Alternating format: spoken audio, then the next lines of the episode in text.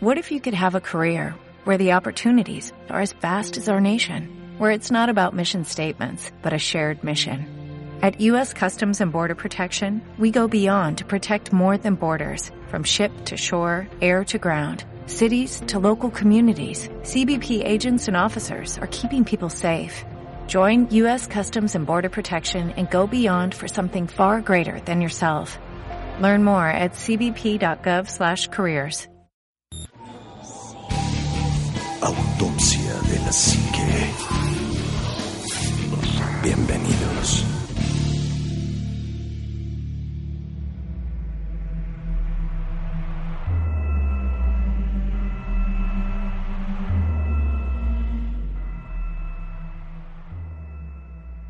Muy, muy buenas noches, bienvenidos a otro programa de Autopsia de la Psique. Y hoy tenemos un tema bastante bueno que ya, bueno, ya teníamos programado y que coincidió con la petición de, de alguien de nuestro público. Vamos a hablar de un tema bastante bueno, pero voy a presentar primero, voy a empezar por el lado de- del panel. Juanma, muy buenas noches. ¿Qué tal? ¿Cómo estás? Muy buenas noches. Eh, pues bienvenidos a Autopsia de la Psique. Y eh, pues antes, antes de, que, de que demos inicio, de verdad quiero agradecerle mucho a la gente que nos escucha fuera de, de las fronteras de este país, que es México. Muchísimas gracias por todo lo que nos dicen y por todo lo que, lo que nos recomiendan y demás. Muchísimas gracias. Bienvenidos. Señor Ixmatois, muy buenas noches. Buenas noches, animado. Nuevamente haciéndoles el espacio que me hacen, la invitación que me hacen, me extendieron para visitarlos en vivo y ser aquí mudo testigo de su programa. Y aprovecho pues, también para agradecerles el- la oportunidad que me dieron al administrar la página, subir todas las loqueras que se me ocurrían, todos los temas que de ahí se desprendieron también ideas para algunos programas. Y yo creo que por ahí luego les estaré dando más, más lata en ese sentido. No, pues muchas, muchas gracias. Sí. Hoy vamos a hablar de un tema bastante interesante, porque yo creo que todos en algún momento de nuestra vida, sea corta, sea larga, los años que llevemos vivos, siempre hemos pensado en este tema como un punto de posibilidad, ¿no? Vamos a hablar de, de- de la reencarnación. Sí, de, de hecho, eh, pues es como un tema muy recurrente, ¿no? Eh, hay hay eh, religiones que creen en la reencarnación, hay otras que no, no lo creen, como por ejemplo la Iglesia Católica, pues es, es una eh, religión que te plantea que te mueres y te vas al cielo y se acabó, ¿no? Pasas por el proceso de purgatorio, Sí. expiación y demás, y ya, se acaba el- el- la vida. Sin embargo, bueno, hay, hay eh, personas que están muy casados con la idea de que tú una vez que mueres y terminas un ciclo, inicias otro ciclo nuevo, ¿no? Que es justamente en donde eh, pues empiezas a tener vivencias nuevas, vivencias diferentes, pero que en ocasiones logras llevarte cosas de tu vida anterior a la nueva vida. Puedes tener recuerdos, puedes tener sensaciones, puedes tener inclusive hasta eh, soñar con cosas que te llegaron a pasar antes y que después compruebas que son ciertas, ¿no? Y de estos casos, bueno, pues hay, hay infinidad. De hecho, había un programa hace un tiempo en, un canal de cable, no recuerdo cuál era, en donde a personas comunes que creían haber reencarnado las llevaban con un eh, con un psicólogo, un psiquiatra, no sé, que les hacía una regresión y les decía, bueno, este, vamos a ver tú quién eras, ¿no? Y resulta que esa persona decía, yo fui un, un- una campesina que vivió en Inglaterra y este y recuerdo que mi pueblo era así, era asado y tenía esta iglesia y tenía esto y había un pasillo por aquí y había mil cosas. Y esta persona resulta que no vive en Inglaterra, ¿no? sino vive en Japón o en Estados Unidos. Y le, le pagaban el viaje, la llevaban a, a la ciudad de donde ella decía que había sido esta persona y empezaban a, buscar todos esos indicios de lo que ella había platicado bajo hipnosis, en donde efectivamente existía la casa donde ella decía que vivía y existía el túnel en el que ella se metía y se escondía. Entonces, todo ese tipo de cosas, bueno, pues está comprobado, ¿no? De, de hecho, eh, pues la ciencia no tiene una forma de asegurarlo, pero pues tampoco lo tiene la hecho, forma ¿no? de... Pero lo bien hecho, porque vamos a hablar, pues, son programas que luego están preproducidos y te dicen, Claro. ah, tú tienes que hacer eso. Es, es un show business como lo hacía Sí, Extra. Normal, ¿no? Que realmente eran un guion y buscaban la manera de que la gente viera sombras donde no había o de que se espantara uno donde no debía y cosas de ese tipo, ¿no? Sí, exactamente. Pero sí hay hechos, y ahorita vamos a hablar de muchos, muchos eventos de estos, en donde sí efectivamente, como tú dices, la, regresión es como el mayor indicio, en donde ya tú puedes decir qué vida tuviste o qué fuiste en tu vida pasada, ¿no? Claro. No, y de hecho le pasa a gente común y a gente cercana, pues. En mi caso, bueno, mi mamá eh, en algún momento de, de su vida me, me llegó a contar que ella creía haber estado en cierta época y haber vivido ciertas cosas que pasan. De hecho, mi esposa es otra de ellas. Yo si la llevo a Tlatelolco, ella se estresa demasiado, demasiado, demasiado. Y ella piensa, mi esposa nació en el 76 y ella piensa que, que probablemente pudo haber ella estado en la matanza de 68. estudiantes de 1968. No, además fíjate que ahorita que estamos hablando de Tlatelolco, Tlatelolco es una zona de la Ciudad de México en donde pues lamentablemente se ha llenado de sangre muchísimas veces y no de una o dos personas. Estamos hablando que Tlatelolco era como una ciudad satélite de los aztecas, en el, el imperio azteca, en, vamos a hablar bien precisamente de donde está el Templo Mayor, en donde era un mercado, el mercado de, de, ¿De Tlatelolco? de Tlatelolco. Ahí se efectúa la primera matanza a manos de los aztecas en una rebelión de los de Tlatelolco y mataron a todos, niños, espo- este, esposas, ni- niños, mujeres y de todo tipo de personas, hicieron una masacre terrible. Después con el evento de- del movimiento de 68, pues también mataron a muchísimos estudiantes ahí en esta plaza. Muchísimos es muchísimos López porque no sabemos, no, este Díaz Sordas. No, lo- pero López Portillo estaba en gobernación.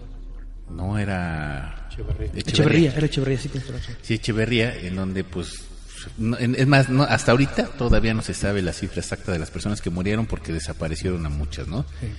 Y después con el, el terremoto del 85 ahí se derribaron también, bueno, se derrumbaron bastantes edificios y hubo mucha gente que murió en Tlatelolco. Es como una cosa muy cíclica, ¿no? De hecho, sí es el lugar. ahí. De hecho, el edificio que, que más muertos tuvo fue el edificio Nuevo León. En el 85, que fue el edificio que se cayó como sándwich, así un piso sobre otro, y mató a muchísima gente ahí. Sí, efectivamente es un, un lugar muy, pues muy cargado de energía. Y te digo, mi esposa dice que ella siente que, que vivió todo ese proceso, entonces no le gusta acercarse a ese tipo de lugares. Entonces, le pasa a gente muy cercana, lo que pasa es que también de repente no lo, como que no le damos mucha importancia, ¿no? Y, ah, nah, estoy loco, estoy loca. Pero, pues eh, es, es algo muy, muy común. Yo fíjate que conozco una persona que, bueno, ya, yo, yo ya tengo 43 años y conozco una niña que desde que muy era muy niña le tenía miedo a las tijeras y todavía hasta la fecha tiene esa fobia o esa aberración a las tijeras. Entonces, a lo mejor puede ser algo de este tipo, ¿no? De lo que estamos mencionando, de que algo efectivamente, a lo mejor en otra vida o algo pasó con unas tijeras, ¿no? Gusta. Que, fíjate, ahorita estoy viendo acá de que es, es más fácil que, que un niño recuerde, eh, cuando, cuando, o que una persona recuerde cuando está en una etapa temprana de su edad, porque todavía tiene acceso a ciertas cosas que se van perdiendo con los años. No sé, yo alguna vez me, puse a intentar recordar cuál es mi primer recuerdo de adulto y es cuando estaba ya en el kinder, o sea, ya, ya eh, por salir del kinder. Pero no tengo recuerdos anteriores a eso. Sin embargo, si le preguntas a un Es niño... es la llamada amnesia infantil. Exacto. Si tú le preguntas a un niño, todavía tiene recuerdos de más atrás. O sea, tal vez no te puede decir de cuándo nació, pero sí te puede decir a lo mejor ciertos detalles de cuando era un niño de un año, de dos años. Y eso lo vas perdiendo. Y entonces, a lo largo de la historia, pues han aparecido niños en, en los cuales eh, se ha detectado comportamientos diferentes a, a- a los de un niño o que han eh, manifestado que, que ellos provienen de otro, de otro tiempo y de, de, de- otro momento histórico en donde tiene toda la el recuerdo de haber sido una persona dif- diferente. Y eso es algo bien, bien extraño. Hay un niño, bueno, había un niño eh, que de hecho afirmaba que él había sido su propio abuelito. Y eso es, es, es, es- es algo como increíble. Mira, este niño se llama Gus Ortega. Él vive en Estados Unidos, en Colorado. Y cuando estaba muy chiquito, apenas tenía 18 meses, un día se le ocurrió empezar a hablar de que él había sido otra persona. Y, le preguntaron, bueno, ¿y quién era, no? Mi abuelito. ¿Y cómo se llama tu abuelito? Pues mi abuelito se llama Auji, Auji. Y, y empiezan a hacer toda una investigación y el niño empieza a hablar de cosas que solamente su abuelo sabía. Y entonces la pregunta sería básicamente, ¿cómo podrías tú cuestionar algo así de un niño que te está diciendo la historia de su propio abuelo? ¿No? En donde te está contando pues, cosas de tu familia, cosas de, de lo que hacía en su vida, cómo se comportaba y todo, cuando era un anciano, cuando ahora es un niño chiquito. Yo hay una frase de este niño que me llama mucho la atención, de que le están cambiando el pañal, eh, bueno, su papá le está cambiando el pañal y el niño le dice, cuando tenía tu edad, a mí me tocaba cambiarte el pañal. Y el señor se queda así, ¡ay! ¿Qué Eso- onda? imagínate eso. Que de repente tu hijo te dijera, oye, este, yo te cargaba igual que tú me cargas, ¿no? Está, está, está padre. Aquí dice, un día su papá lo llevó a, a- Además bien llevó fotos antiguas. Ajá, a su casa, llevó un, un libro de, de- de fotografías, un álbum, y se lo enseñó al niño. Y entonces eh, lo que pasó, pues sí estuvo así medio raro. El niño apuntó a una de las personas que estaba en una de las fotos y dijo, ah, ese soy yo. ¿Cómo, cómo, iba a poder saber que ese era él? Si además era una, una fotografía de una persona que él ni siquiera conoció, ¿no? No, y además recordaba episodios de la vida de su abuelo que apenas este, pues, guardaba en su memoria, ¿no? El señor. ¿Qué, qué tan, ¿Qué tan viable podría ser algo así? Pues no sé, pero mira, es este, pues vaya, mientras no, no sepamos qué es lo que está pasando en realidad, pues no, no, pues vaya, tenemos esa, como que esa puerta abierta a la duda, ¿no? De, de decir, bueno, sí pasó, no pasó, sí pasa, llega a pasar. ¿Qué, ¿Qué tanto podría ser a lo mejor que un niño sea tan perceptivo a las energías de algún lugar y que pueda absorber algún conocimiento de esa misma energía? ¿No? O sea, a lo mejor este niño realmente no era el abuelo, sino energías que quedaron ahí, las pudo haber absorbido o, no sé, escuchado a alguien hablar de algo. O a lo mejor la comunicación, pudo haber tenido algún tipo de comunicación con su abuelo, que aunque ya no estaba físicamente, pudo haber tenido algún intercambio de comunicación, ¿no? Pues puede ser, hay, hay muchos casos de niños que, que hablan con sus abuelos que ya están muertos, ¿no? Así es. Que- que inclusive juegan hasta con ellos. Pues sí. ¿Cuál es el siguiente caso que está también bastante, bastante Este es de? Jan Hagedorn, de Florida, Estados Unidos. ¿Por qué todos son de Estados Unidos? Eso, eso es como preocupante. O más bien como, como curioso, porque eh, por, por lo general siempre que, que buscamos eh, cosas de las cuales hablar, la mayoría pasan un- en un 50-60% en Estados Unidos y lo demás ya Es repartido que en el mundo, ¿no? En Estados Unidos tienen una, una cultura de almacenar lo que pasa, ¿no? Haz de cuenta, si, si- en el caso más, más simple que se me ocurre, el de un beisbolista, que saben cuántas veces ha fallado, que cuántas veces ha atinado, que cuántas veces ha bateado de jonrón, cuántas veces ha bateado de hit.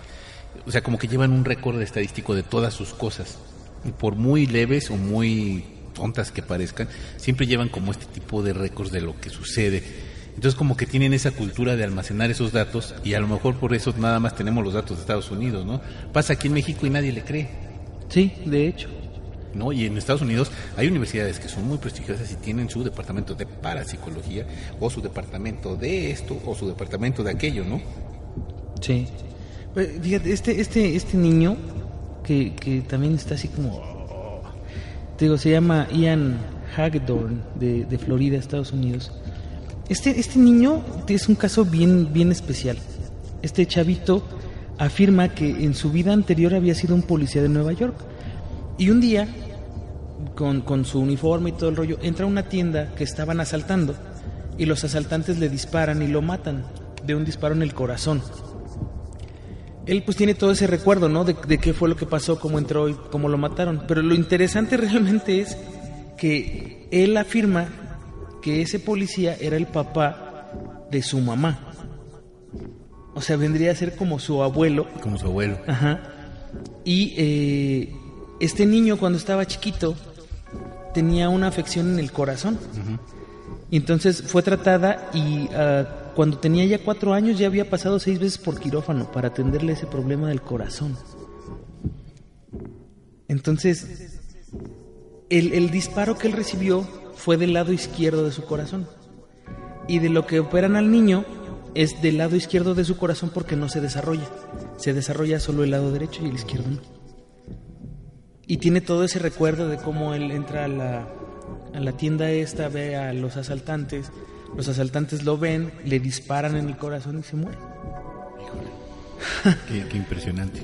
Sí, porque dice que, que el disparo rompe la arteria a pulmonar de la que había muerto su abuelo precisamente. O sea, es la misma arteria. Sí, es la misma arteria de la que tiene Prácticamente mueren de la misma circunstancia, tanto el niño como el, como el abuelo. Así es.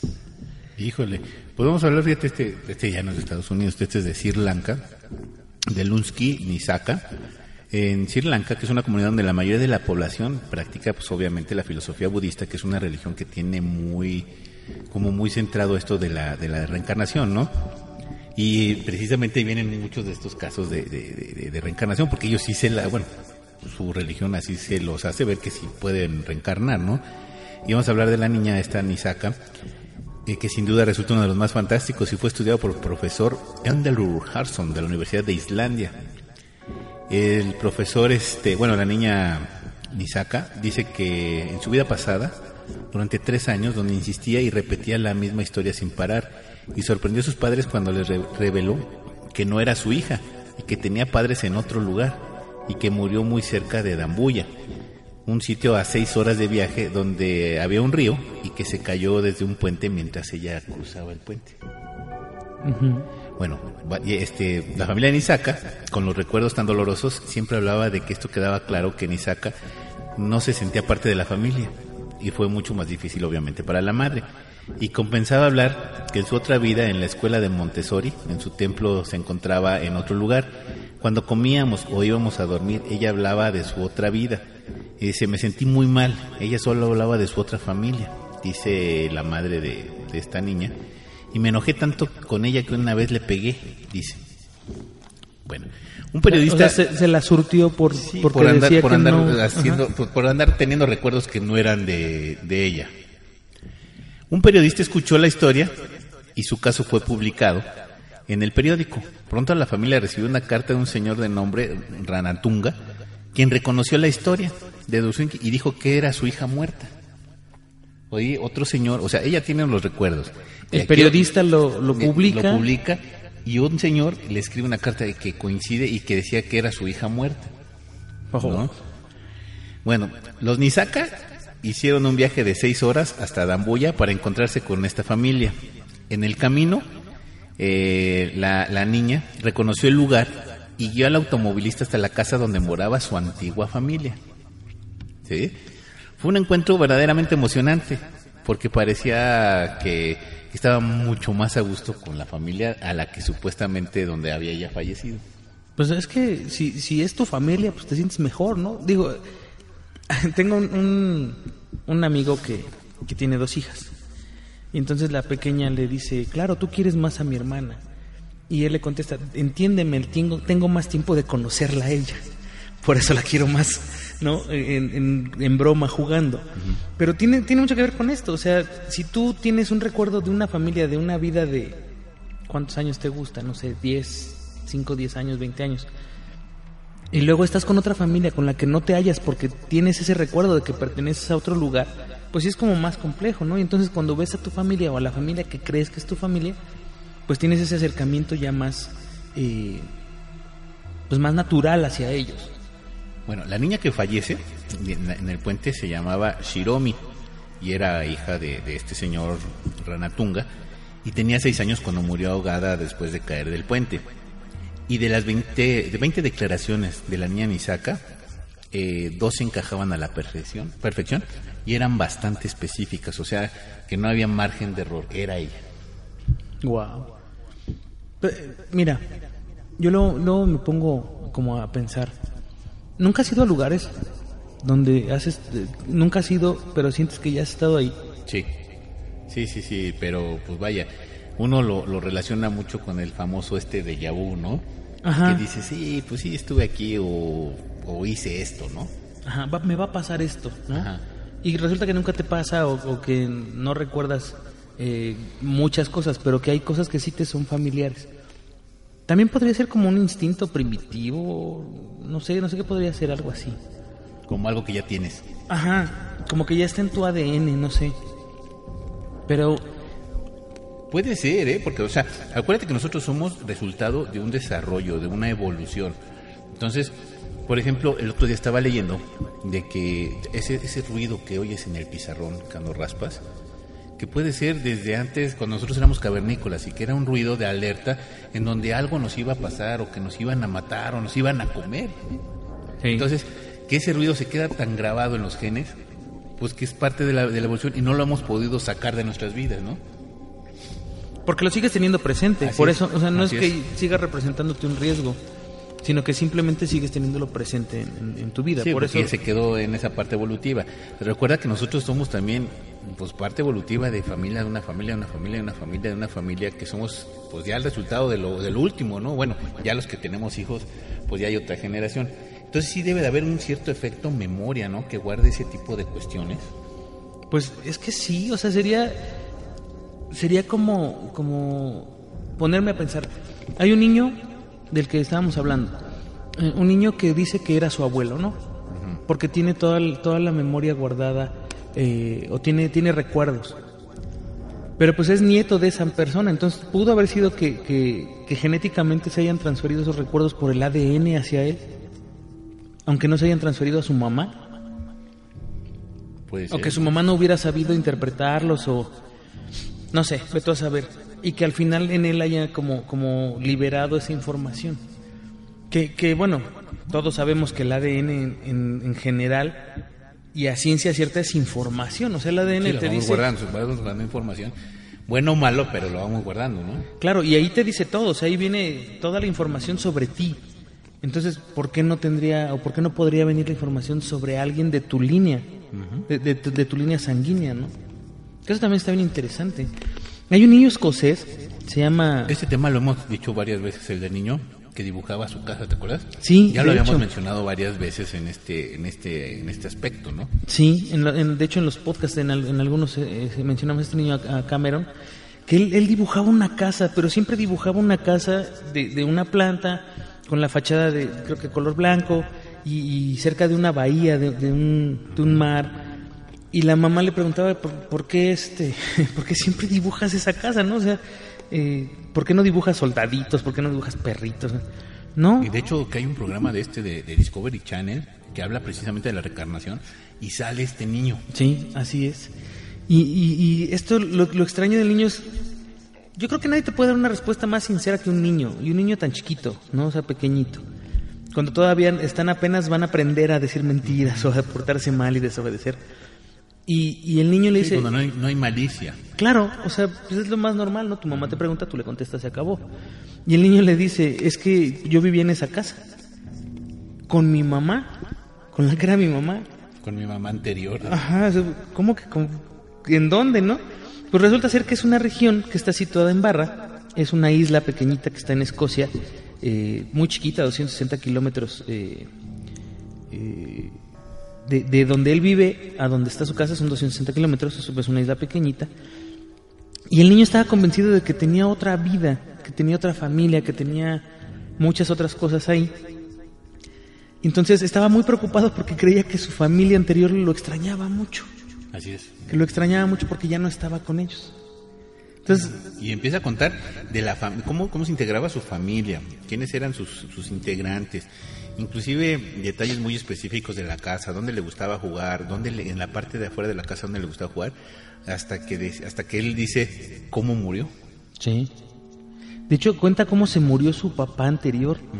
Primero cuenta él cómo murió su papá y después empieza a decir mi familia éramos tantos, tenía hermanas así, tenía este estas cosas, estos juguetes y todo.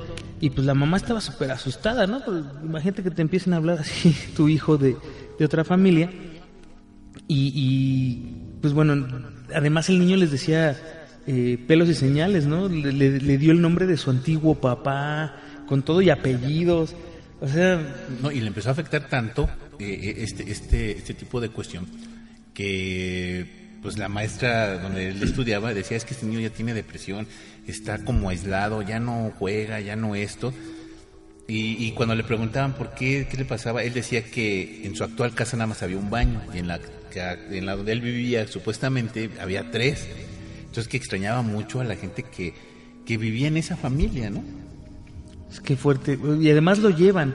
Después Sí, de, de sí, sí, mucho sí. tiempo de, de que la mamá le duda y todo el rollo, llevan al niño al, al lugar, a la casa, y el niño va pero contento. Y le dice la mamá, ¿por qué estás tan contento? Porque ya regresé, ¿no? Ya estoy donde, donde debo de estar, aquí, aquí es donde pertenezco.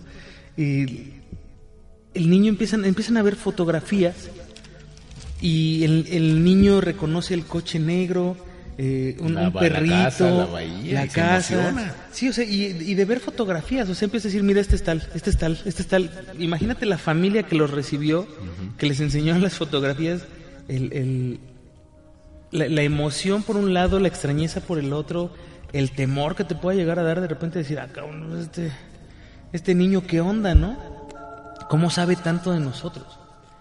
Y, pues que resulte que efectivamente pudo haber, haber sido parte de, de, de- esa familia, ¿no? ¿Y no dice ahí qué pasa con estos niños? Si se entregan, si se integran a la nueva familia o conviven con ambas o qué es lo que pasa después, No, de hecho el niño se queda con su, con su mamá actual. la actual. Sí, sí, sí, se queda con su mamá actual, pero tiene contacto con la familia anterior. Esto, por lo general, son cosas que se dan y, y es Sí, lo que como yo he que, como escuchado. que el niño agarró la onda de que pues eso fue un ciclo que se terminó Ajá.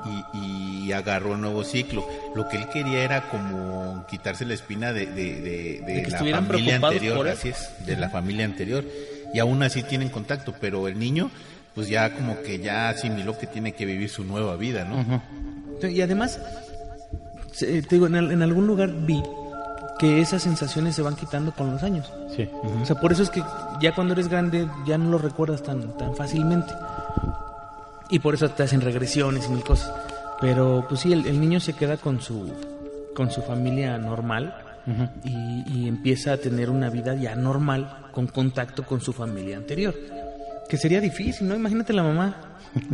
La mamá de la familia anterior, o sea, mi hijo está en otro cuerpo y está en otra familia. Qué, qué fuerte debe ser eso. Ese choque estábamos hablando precisamente de, de, de- de los órganos, ¿no? Cuando donas un órgano y que tiene este efecto memoria, en donde, bueno, lamentablemente te toca luego donar órganos que pues, pertenecían a un ser querido y que sabes que están ahí vivos, ¿no? Pero no es la persona, es el órgano que sigue vivo, pero cuando el, el, el, donante tiene ese efecto memoria de, empezar a recordar cosas que no eran de él, sino que eran de, la persona que les donó los órganos, ahí es cuando también dices, ay, caray, ¿no? Eso es, eso es muy común. De hecho, eh, yo lo había escuchado anteriormente con, con- con ciertas situaciones muy específicas en las que inclusive sabían nombres de personas que en su vida habían visto nada que, que- que ver. Hay una película que se llama Los Ojos, ¿no? De una chava que pierde los ojos y que le donan los ojos y ella veía lo de la otra persona, ¿no? Sí, de hecho tenía, tenía el, El ojo, ojo, el ojo. Y tenía los recuerdos. Y, y sabía muchas cosas, ¿no? Y es, y es como esa carga genética de la que hablábamos. Al final de cuentas puede ser que sea transferida por herencia. Que no, no, no suena nada ilógico. ¿No, ¿No has escuchado el término? Es que abueleo. Ajá, sí. O sea, y, y yo lo, lo, lo he visto de, de cerca. Tengo un amigo que eh, su bisabuela era rubia, o sea, pero blanca, blanca, blanca. De, de abajo de ella, todos son morenos, morenos, morenos, morenos. Hasta la hija de este amigo, que es súper blanca. Y oye, pues como que no cuadra, ¿no? O sea, todos morenitos y ella muy, muy blanca y todo. Es que abueleo, o sea, el, el, el ADN se salta generaciones y de repente otra vez eh, repite. Entonces, pues no tendría nada de extraño que también eh, el ADN se brincara generaciones y después te diera información que tú no tienes ni idea, ¿no? Pues ahorita me, me- me acordaste de otro caso, que ese es como para otro tema de autopsia de la psique, en donde la- eh, Estados Unidos está gobernado, siempre ha sido gobernado por 327 familias, no más.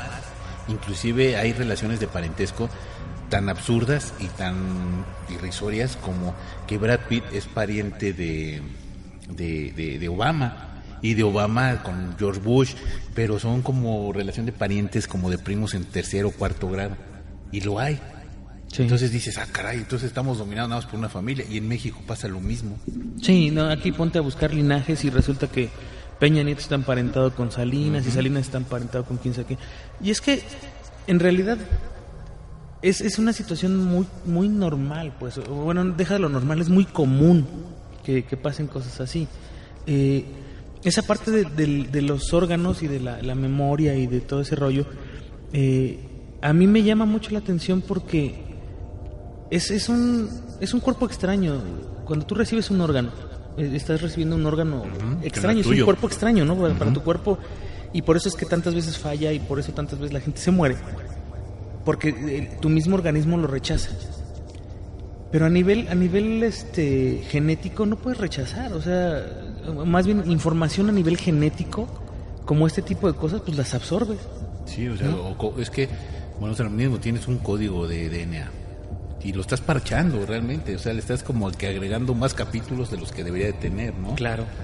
Entonces así es como que agregar información que no tenías. Que, que eh, pensando un poquito, ¿cómo, cómo puede, el- o sea, y es la maravilla del cuerpo humano y de- de- del ser humano en sí, ¿no? El ser humano es súper adaptable. Porque no nada más se, se, se logra adaptar a un órgano extraño, no nada más se adapta a, a climas extremos, se adapta a información nueva, este procesada. O sea, toda la información que tú recibes la recibes en bruto y la procesas y ya luego la, la, la haces tuya.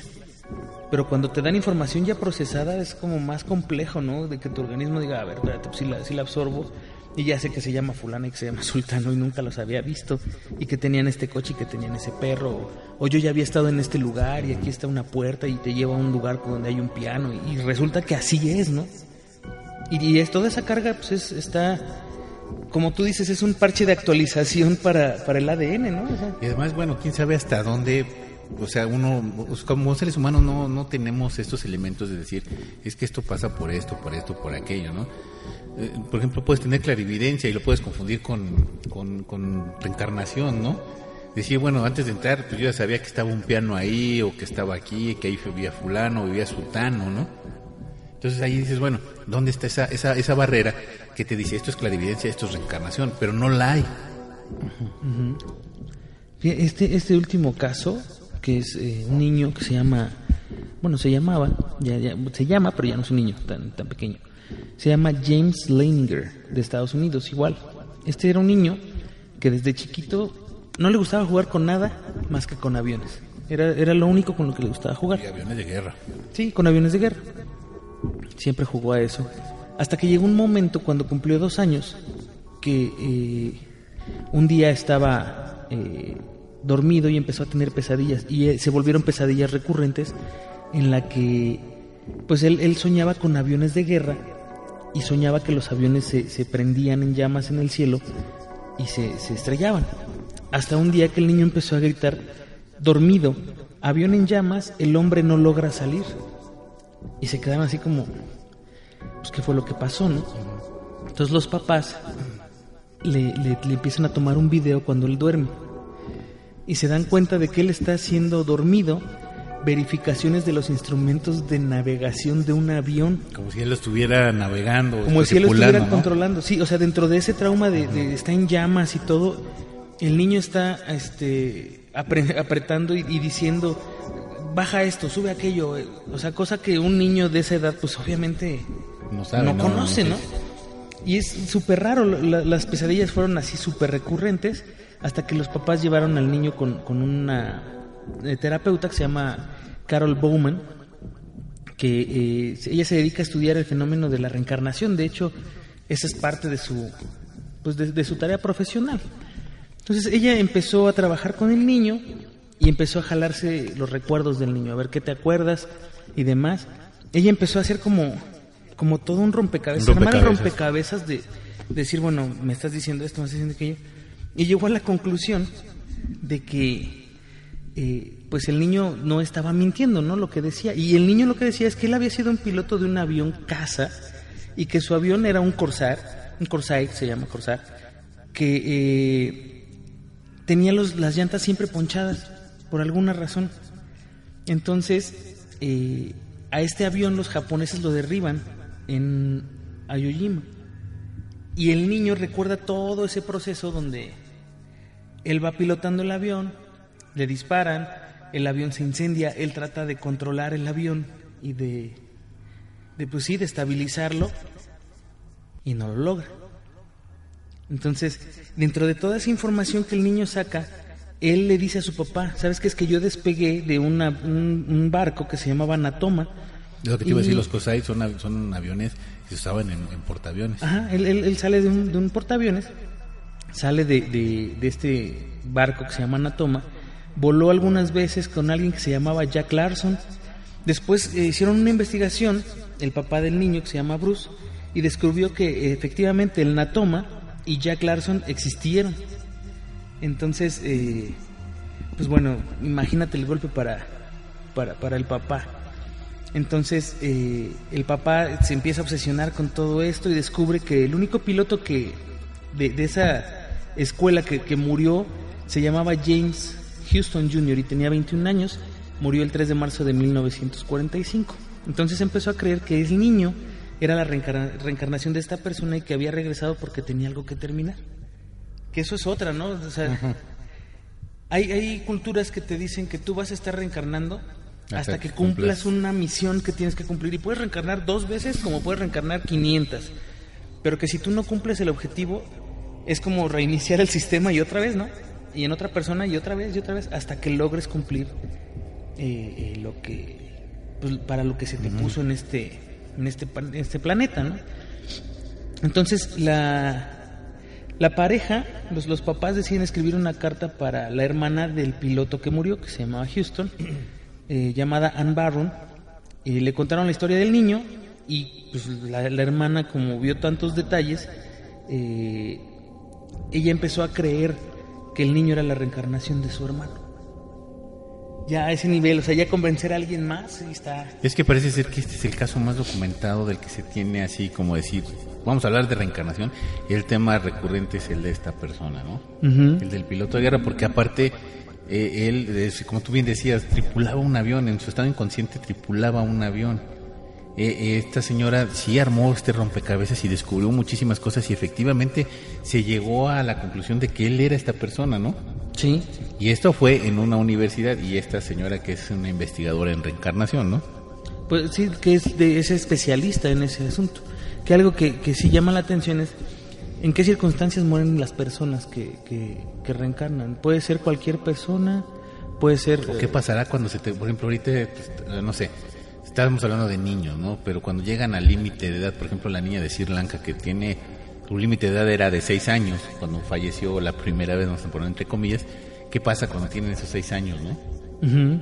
Que, no, de hecho, aquí lo que llama la atención es que todas las, las personas que, que- de las que estábamos hablando se mueren de una forma trágica. Sí, así es. y después reencarnan. Entonces, como que le da un poco de validez a esa parte donde Tengo es que que algo regresar. tenías que hacer y como no lo hiciste, va para atrás, ¿no?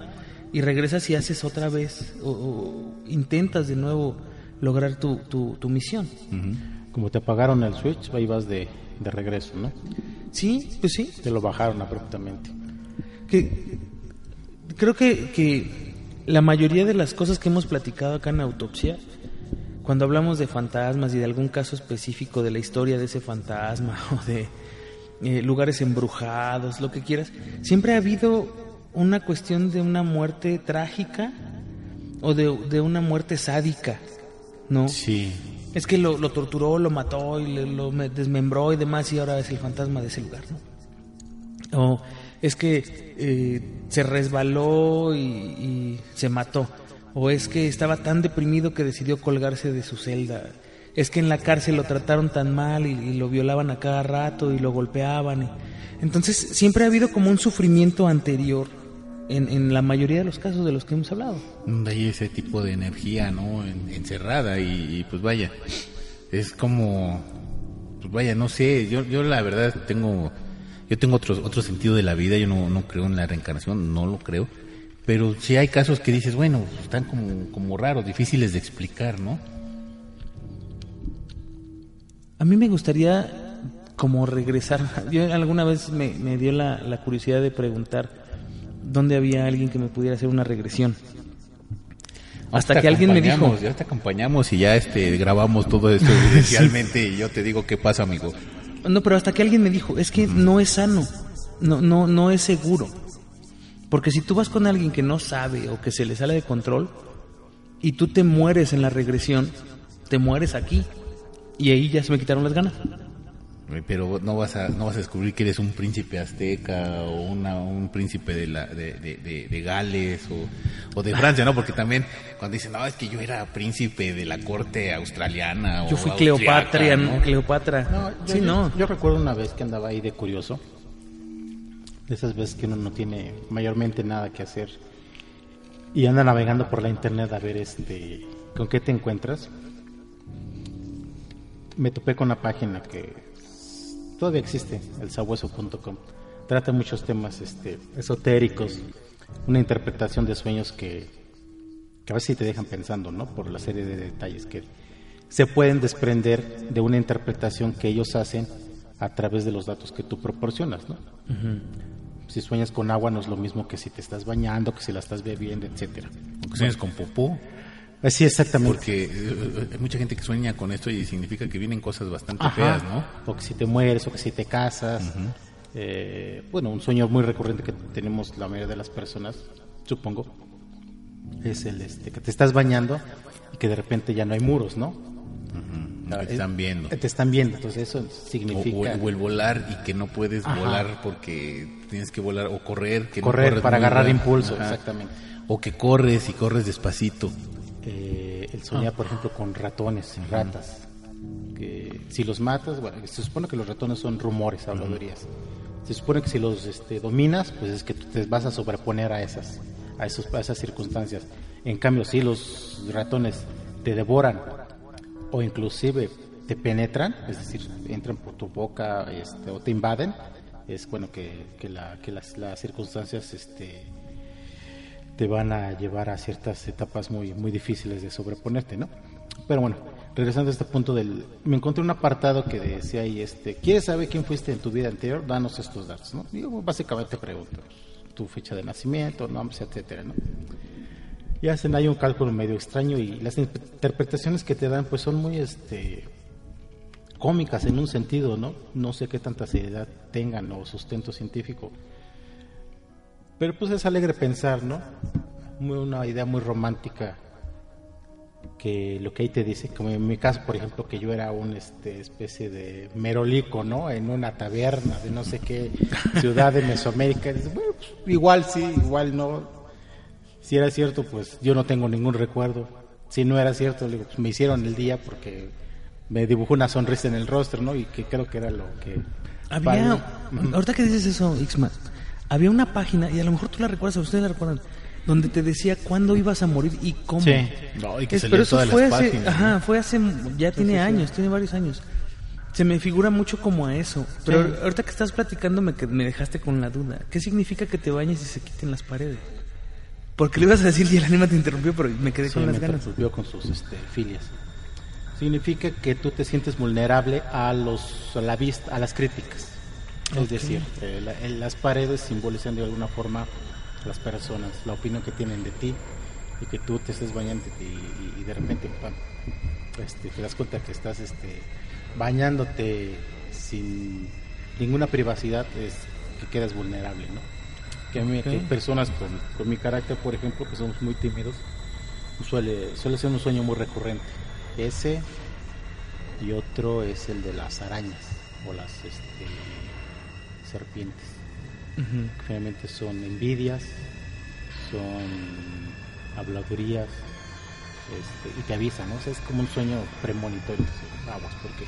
Y con, serán las circunstancias, será que uno se sugestiona, pero días después resulta que por ahí, sobre todo ahorita en el Face, ¿no? Por la naturaleza de mi trabajo, resulta que por ahí alguien está despotricando, alguien está este, criticándome algo.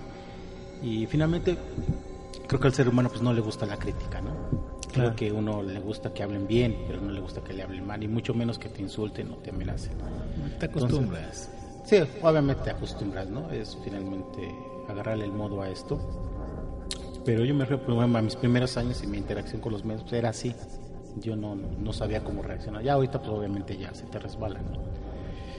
Y ahorita quiero comentar rápido algo sobre esto de los déjà vu. Aparte de los sueños, también tengo ese, esas imágenes, ¿no? Que sueño unos lugares que nunca he visitado, que están muy bonitos, y tiempo después estoy ahí Y, ah, sí, mira, este lo, yo lo soñé y lo soñé así, lo soñé así, y lo soñé con esto. ¿No será como premonitorio tu sueño? Es, es lo que el ánima me dio ahorita, el, el- el- como que me aclara un poco el panorama, ¿no? Porque yo me quedaba pensando, pues no, no creo que sea una reencarnación, ¿no? No tengo memorias de ese tipo. Pero sí a lo mejor es una especie de, de clarividencia, de un sueño premonitorio, que a lo mejor a mí sí ya se me hacen muy comunes si volvemos a esta parte, ¿no? Luego los tienes tantas veces que se hacen parte de, ya no les tomas atención, ya no son parte de ti y crees que a lo mejor que todo el mundo los tiene, ¿no? Como alguien hace poco me decía, oye, mi hermana me comentaba, tuve este sueño y fíjate que este, no, que yo veía el vestido así rojo, rojo, rojo. Y él decía, bueno, ¿y por qué te impresiona? ¿Por el color o por qué? No, es que yo siempre, este, nunca había soñado a colores, yo siempre he soñado a blanco y negro. Y le digo, ah, caray, pues que no sueñan a colores como todos. Pues, bueno, sí, es que... Es- es- Eso está, estaría rarísimo investigar eso, porque sí he escuchado gente que sueña eh, en blanco y negro, pero no, no siempre. No siempre, y no a colores, ¿no? Algo en lo que, por ejemplo, los sueños que yo tengo, sí, es, es obvio que no me puedo mirar a un espejo, no puedo leer textos, o sea, porque aunque me fuerce, ¿no? A leerlos, no, no, no se puede. O sea, en un sueño no puedes no, leer. no. Ni puedo verme al espejo. No puedo. Yo, yo sí he leído cartas. Sí, también.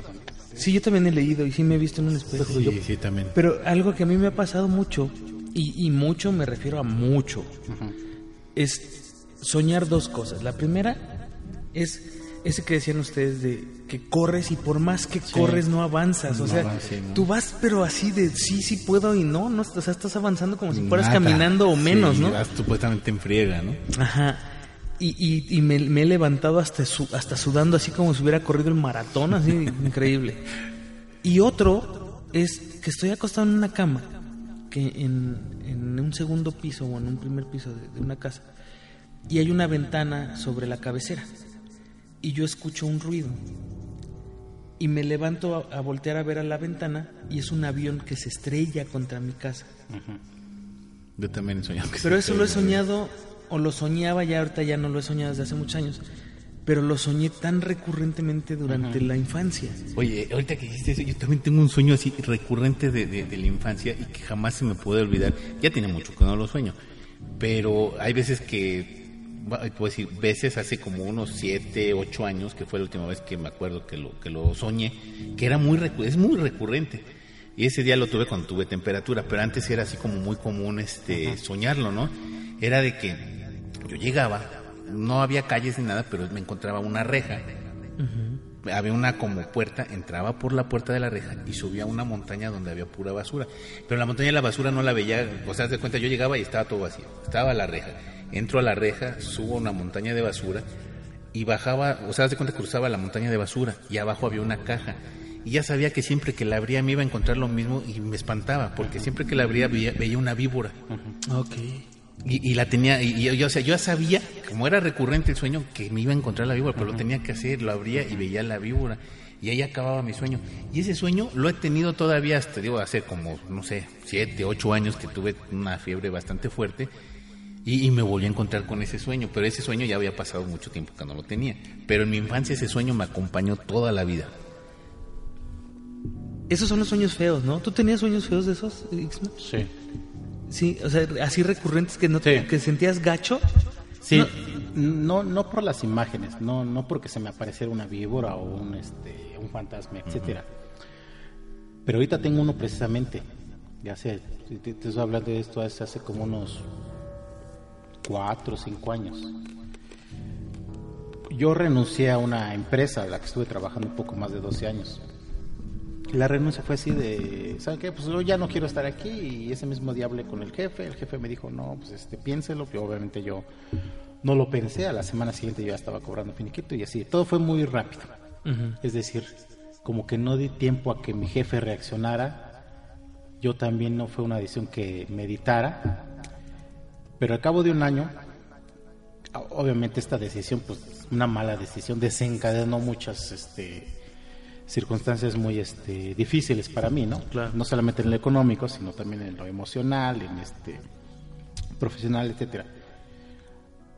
Ya una vez que aparentemente ya estaba todo resuelto y que mi vida ya había tomado este pues, se había de cierta forma alineado empecé a tener este sueño. Y en el sueño es exactamente el mismo sueño, pero cambia el escenario, ¿no?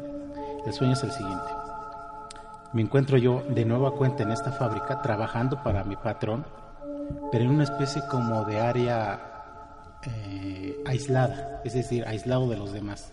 Veo a los mismos compañeros de siempre, a mis jefes de siempre, pero yo estoy aislado.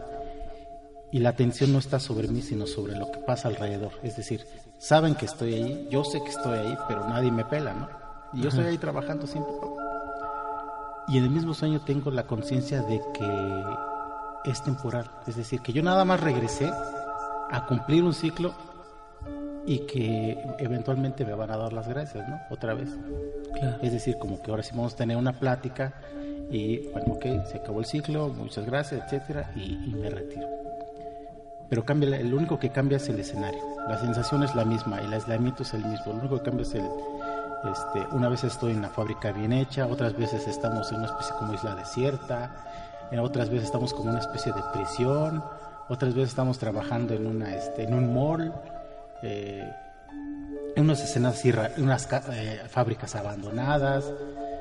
Digo, el escenario es por más, este, dista mucho el uno del otro, pero el sueño es el mismo, Siempre estoy ahí, siempre están los jefes y siempre está ese sentimiento de, pues ahí estás, pero nadie te pela, ¿no? Y esto después alguien me, me comentó que había tenido una experiencia similar en cuanto que renunció, que después lo buscaron para que regresara y él dijo, no, porque voy a regresar y las primeras semanas voy a ser la estrella y después voy a volver a ser el mismo de siempre. Entonces, yo lo interpreté por ahí. El sueño sigue, es, eh, puedo tenerlo una vez a la semana o puedo tenerlo dos días seguidos y después para, después regresa. Y mi hermano me lo dijo, pues probablemente hay algo ahí que está abierto, que no deja. Yo digo, bueno, tal vez sería con la premura que lo hice, ¿no? Probablemente. Tal vez este, necesite yo regresar. Una vez incluso le hablé a mi jefe, pensando que había quedado el ciclo abierto, le hablé, oiga, lo saludo, ¿cómo está? Ah, me da gusto escuchar lo que está haciendo. Pues, estoy haciendo esto, este, ya tengo una marca de juguetes, estoy independiente. Ah, pues, felicidades, este, venga a la fábrica para saludarlo, o sea, es decir, me hicieron sentir que las puertas estaban abiertas como visita, no como sí, claro. no para recontratarme. Y el sueño se detuvo en ese momento pero eventualmente volvió a regresar. ¿no? Órale. Entonces, oh, digo, no, no hay, es decir, es desagradable por la sensación que me da de que nadie me toma en cuenta y ahí estoy, ¿no? Y, pero nada más por eso, no, no hay otra cosa sobrenatural ni mucho menos. Ok. Pero ya, ya, pero ya se ha hecho tan frecuente que ya lo tomo como... ¿Lo tomas normal? Sí, normal. Ya nada más voy apuntando los detalles. Bueno, hoy, hoy no estábamos en una fábrica, hoy estábamos en una isla hoy estábamos en una especie como de prisión, hoy estábamos vestidos de este color, hoy estábamos, este, eh, había tales compañías, hasta en una tienda inclusive, estaban vendiendo gomitas y las gomitas eran de este color, de este sabor. Y es, buscarle así como muchas cosas, ¿no? Y a lo mejor eso, eso te, sirve, ¿no? ¿Tú, ¿Tú, no has tenido ánimo? ¿Sueños así? Sí, sí, como no. En un trabajo que odié toda mi vida, Porque siempre son de trabajos que odias. Sí, sí, sí, o sea, es que tú me conoces, yo no soy así de trabajar en una oficina, cuatro puertas cerradas y una puerta, ¿no? Y desafortunadamente trabajé mucho tiempo en, un, en una, administrando un hospital y no, o sea, me sentía mal y, y eso es como mi, mi, pesadilla de ahora, ¿no?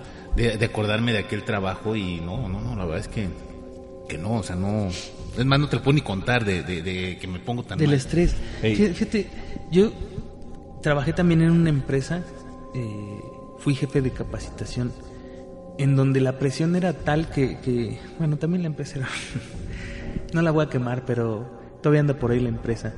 Eh, era una empresa que, si, una empresa te presiona, si hay gente que, que, trabaja en empresas, tú sabes que una empresa te va a presionar siempre, ¿no? Eh, esta empresa me presionaba como por 10, porque yo era jefe de capacitación, eh, había 3.000 empleados en la empresa y nada más de capacitación estaba yo. Entonces imagínate la responsabilidad de capacitar como fuera a toda esa gente. Y entonces para mí era un estrés así súper, súper, o sea, no, feo, feo, feo. Cuando yo decidí renunciar, o sea, yo duré un año ahí, yo jamás en ningún trabajo había durado tan poquito, jamás hasta ese trabajo que me, te digo, me deshizo. yo decido salir, renuncio y cuando tuve la libertad de, decir, hoy no me tengo que ir a ver a esta mujer ahí, ¿no? Empecé a tener un sueño que me duró como seis meses, pero lo soñaba de cuenta tres veces por semana, cuatro veces por semana, en donde yo podía volar. Y sé que está completamente relacionado con, ¿no? Con la libertad. Sí, no. ha- Había una película hace muchos años de un negrito que se convierte en superhéroe. Y entonces él quiere volar y no puede. Hasta que un niño lo ve y le dice, estás haciéndolo mal, lo tienes que hacer como Superman. ¿Y cómo lo hace Superman? Das tres pasos y brincas y vuela. Y él aprende a volar así. Hancock. No, no, no es una película de los 80, ¿no? Y- y- Perdón, y esa idea después la retoman en una serie de los 80 que se llama El superhéroe americano. Aquí le pusieron héroe por accidente, Pero por accidente, sí. que igual estiraba los brazos y se caía. Estiraba los brazos y se caía hasta que dice, no, es que lo tienes que hacer como Superman. Corres dos, tres pasos y, Y brincas. brincas. Tal cual, Ajá. haz de cuenta que ese fue mi cassette en el sueño. Yo daba tres pasos y brincaba y volaba. O sea, pero te estás, estoy hablando de un adulto de treinta y tantos años que soñaba eso. O sea, yo podía volar y para mí era en ese sueño como como liberante, como como no sé, o sea, yo soñaba eso y decía, "Ah, qué buena onda." Pero pero tiene todo que ver con, con la libertad que sentí después de haberme ido a ese lugar, ¿no? Pero en, en el caso, por ejemplo, de tu de tu sueño, que, que hablaste con tu jefe y todo y se detuvo y luego otra vez y luego aquí el ánima que pues no ni siquiera lo puede mencionar por lo fuerte que es no es, es como como algo que, que, que, la cabeza no sé si la cabeza de repente el cerebro nos juega malas pasadas no sé si no es el cerebro y es algo más. Es que, mira, e- e- en mi caso muy específico, yo tuve un- el- el- el- la persona que me invita a participar en- a trabajar en el hospital, es una persona muy buena, un buen jefe. Pero en lo subsecuente vinieron cuatro personas nefastas que son parte de la burocracia y de la estupidez de la- del gobierno de, de nuestra república, de lo que tenemos, y que eran gente que yo creo que era gente venida, me- menos venida más, pero que en ese emporio de prepotencia que todo les caracteriza, y, y aparte gente estúpida, o sea, y se los puedo decir en su cara.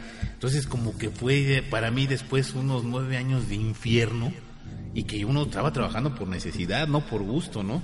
Y cuando tuve oportunidad me fui, o sea nueve años los aguantaste así es. Y cuatro tipos de, de- de personas totalmente terribles, o sea, gente estúpida, gente que no sabe administrar ni hacer absolutamente bien su trabajo. Es que hay, dicen que hay dos tipos de trabajo, ¿no? El que debemos desarrollar y el que de- amamos eh, hacer. Yo a estas alturas, después de este sueño, yo lo único que interpreto es que cada día tengo que esforzarme más, cada día tengo que echarle ganas, cada día tengo que demostrarle a la crisis que yo soy más fuerte que ella, porque regresar al antiguo trabajo pues es un lugar un lugar que yo ya conozco. De cierta forma es una seguridad porque el sueldo que si tú este, recibes un sueldo catorcenal sabes que estás ahí trabajes o no trabajes. Es decir el dinero va a entrar por la ventana Y te encierras en una burbuja. y te encierras en una burbuja y llegas a una zona de confort y ya no te exiges, ya no te desarrollas más de lo que puedan darte la propia fábrica o tú mismo ya no tengas mayor expectativa, ¿no? Yo salgo pues porque digo, ya, ya toqué techo, ya de cómo llegué como un empleado general ya a asumir el cargo de tres áreas a la vez y en eso me identifico ahorita contigo. Porque yo tenía tres áreas a la vez. Y aunque yo diera el 100%, finalmente si lo divides es el 30% para cada una, entonces eres, eres mediocre en ese sentido, ¿no? Obviamente pues las, las presiones se te multiplican por tres. Y una vez que estás fuera, pues ya eres tú el propio dueño de tu tiempo, eres el que tu propio director, tu propio jefe, pero también tienes que esforzarte porque entonces el dinero deja de entrar por la ventana, tú tienes que salir a buscarlo, ¿no? Es lo que te iba a decir, o sea, si, si eres tu propio jefe, si eres dueño de tu tiempo, pero también eres el responsable Sí, de tener dinero, y si no, El día que no trabajas, el, ese día no generas dinero y ese día no comes, así finalmente. Y en tu Claro. tiempo, ahora tu tiempo es este parte de esa inversión que haces al día a día. El tiempo se- se- es, es sinónimo de dinero. Tú desperdicias el tiempo y, y es dinero que tú estás dejando de ganar en ese momento. Entonces te viene otro cambio de chip muy canijo, porque además no te preparé. En mi caso, pues yo no me preparé, ¿no? O sea, fue tomé la decisión y yo no no me salí como el borras, ¿no? Si no te hiciste el coco Sí, no, nada. nada. Yo salté al vacío y no supe ni dónde iba. Como Tondar el bárbaro, ¿no? Que brincaba sin fijarse dónde iba a caer. Entonces, en lo que te vas, este. eh, Acostumbrando y... no acostumbrando, más bien lo que te vas haciendo Asimilando, ¿no? asimilando a la vez que te estás sobando los, los, los mayugones. Vas creando la empresa, pero pues sobre la marcha, ¿no? Y siempre, pero siempre está presente el, bueno, pues no, pues déjalo, regrésate, ¿no? Pero yo también, yo lo había visto así. Los que habían regresado ya no estaban en los puestos ejecutivos que habían este, ocupado antes de salirse. Regresaban como jefes de, como literalmente encargados de la limpieza o encargados del almacén por allá perdidos. Entonces es lo que después yo interpreto en el sueño. Si vas a regresar, pues te van a mandar por allá, si bien te va. Claro. Pues lamentablemente se nos acabó el tiempo. Ay, espérate, se estoy acabó hablando. un cafecito, algo. Nah, no es No, es que no, ¿sabes estaba- fue bastante interesante tiene, todo esto. tiene mucho que ver porque tu, tu, tu psique interpreta todo lo que te pasa y te lo enseña después de Sí. una manera diferente. Y entonces debes de tener como, como a lo mejor el tacto para saber qué te está diciendo tu cabeza. Eh, yo creo que las decisiones más sabias que ha tomado el ser humano ha sido por corazonada. Sí, O sea, eso me queda muy claro a mí. y, y, y, y de romper ciertos, pues no ciertos paradigmas, pero sí ciertas cosas que están ya como programadas, ¿no? Y salirte de eso, pues a lo mejor, como bien lo hemos mencionado, a prueba y error. Claro. Cuando nos equivocamos y ya funciona, ¿no? Claro, y entonces el aprender a escuchar a, a ti mismo, o sea, escucharte y, y- y decir, bueno, ¿por qué estoy soñando esto, no? Bueno, ¿por qué estoy eh, eh, teniendo este déjà vu tantas veces? Por... Algo, algo hay. Y no solo escucharte, aprender a escucharlo, porque luego no es así directo de que si pones la mano sobre la flama te vas a quemar. No, hay- eh, te lo manejan todo a través de símbolos que tú tienes que ir interpretando, ¿no? Así como es. la caja con la serpiente, como el hecho de que atraviese una reja. O sea, eso para mí todos son simbolismos que se tienen que descifrar. Es decir,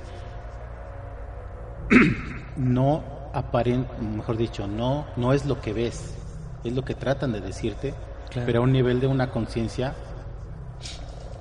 superior tal vez. Claro, no, yo, yo a, a la, a la fecha sigo sin entender por qué un avión se estrellaba en mi, casa. Yo también soñaba que caía un avión. Bastantes veces, pero pues vaya, era así como un sueño, ¿no? Así.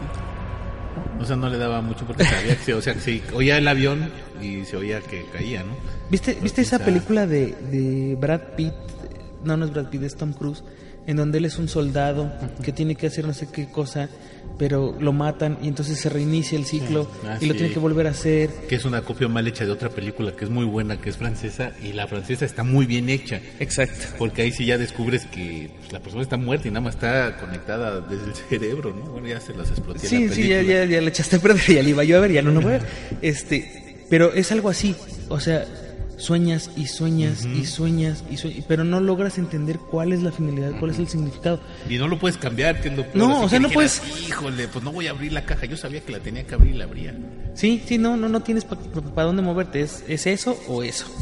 Y pues bueno, yo antes de que nos vayamos, Sí, claro. de verdad que eh, quiero, quiero mandar un, un saludote así enorme, enorme. Nada más deja que me abra esta chunche porque cuesta un poco de trabajo.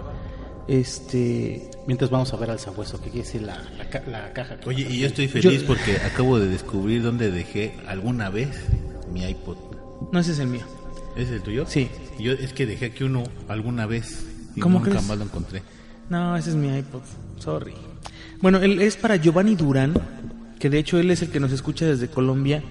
Y eh, bueno, este programa nos, nos pusimos a, a hablar de algo que él nos pedía, que era eh, hablar de reencarnación. Y terminamos en sueños. bueno, ese no nos lo pidió, pero bueno, también nos, nos pidió que habláramos de la memoria de los órganos, que bueno, pues ya tocamos un poquito, pero tocaremos más. Eh, saludos, por ahí está Oscar Cárdenas, Giovanni Durán, que se lo acabamos de sal- saludar, Sara Huerta, a Angie, que nos hizo favor de venir a un programa y hablar de las brujas, a Berenice Cid, a Iván Nimrod, a Octavio Montés, a Gustavo Martínez, a Mari González, a Isaac Tolentino, Alfredo González, Víctor Ávila, Ego Navarro, Miki García, Christopher Flores, Aurelio López, Víctor M. Torres, Laszlo Losla, muy buen nombre, Sí, sí. Gerardo Flores Hernández y a Paul Alejandro, que es Paul Alejandro Partida. Y. Gerardo Flores también creo que es seguidor de, de Bajo las Capuchas o algo así. Ah, y también nos estaban diciendo que a ver si hablábamos de muertes del ring. Y sí, este, hemos hablado de eso en, en Bajo las Capuchas, pero eso estaría también así de un buen, Que, fíjate, un buen an- antes programa para autopsia. me manda Oscar Cárdenas, nos manda, eh, hola, les mando mi video para el concurso del disco. Vientos. Me parece excelente, Oscar, ya lo tenemos. Y pues, ¿Oíste, Víctor? Tienes que mandar tu video. no, ya lo mandó. No, es que hay un chavo No hay otro, ¿Hay otro chavo? Víctor, Ah. Víctor quiere video. Ibarra. Sí, pero quiere ahorrarse el caminito. No, no tiene que ver su No, video, tengo ya que mandar está. el video. Pero, este, bueno, pues eh, ya, ya les daremos resultado de eso. Eh, muchas gracias por escucharnos. Nos escuchamos a la siguiente. Sí, señor Isma, muchas gracias. No, gracias a ustedes. Bueno, yo soy su amigo anima de Coyoacán y esto fue Autopsia de la Psique.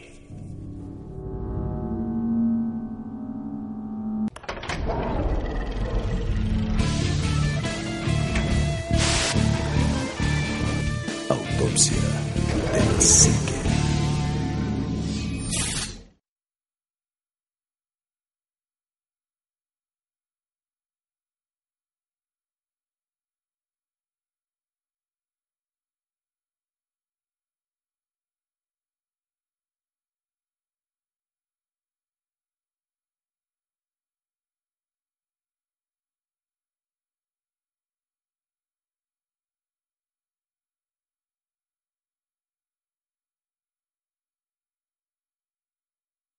En Sherwin Williams somos tu compa, tu pana, tu socio, pero sobre todo somos tu aliado, con más de 6.000 representantes para atenderte en tu idioma y beneficios para contratistas que encontrarás en aliadopro.com. En Sherwin Williams somos el aliado del PRO.